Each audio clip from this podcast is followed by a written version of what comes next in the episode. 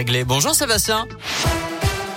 Salut Nico, salut à tous. À la une de l'actu, le recours au pass sanitaire autorisé jusqu'à la fin du mois de juillet 2022. Le Parlement a donné son feu vert ce matin en adoptant le projet de loi vigilance sanitaire. Le Sénat, majorité de droite, s'y était pourtant opposé. Le texte a été validé avec 118 voix pour et 89 contre.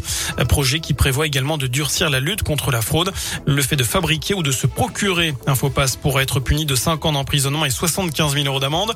Autre changement, les directeurs d'école et les proviseurs de collège ou de lycée pourront, jusqu'à la fin de l'année scolaire, eh bien, avoir accès aux informations sur le statut virologique des, virologique des élèves, oui, leur contact aussi avec des personnes contaminées et leur statut vaccinal.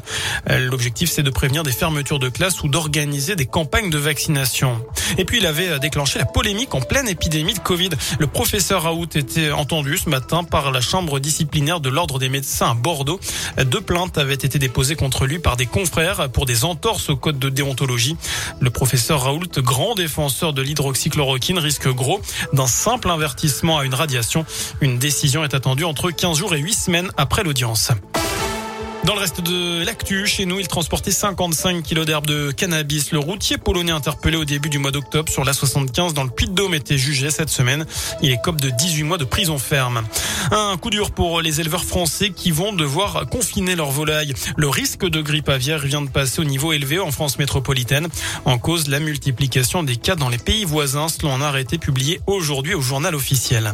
On passe au sport et le Clermont Foot va retrouver de vieilles sensations oubliées depuis plusieurs mois.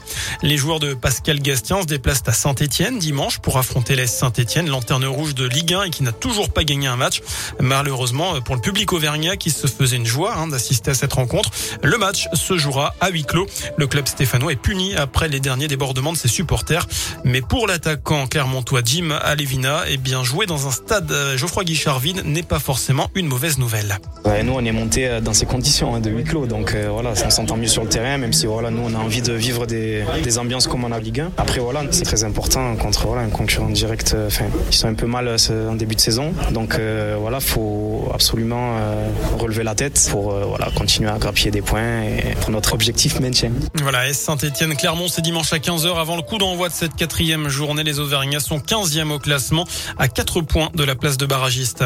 Du basket aussi ce soir avec eh bien la quatrième journée de Pro B. La JAVCM reçoit Tours, l'un des trois leaders du championnat avec Saint-Chamond et Blois.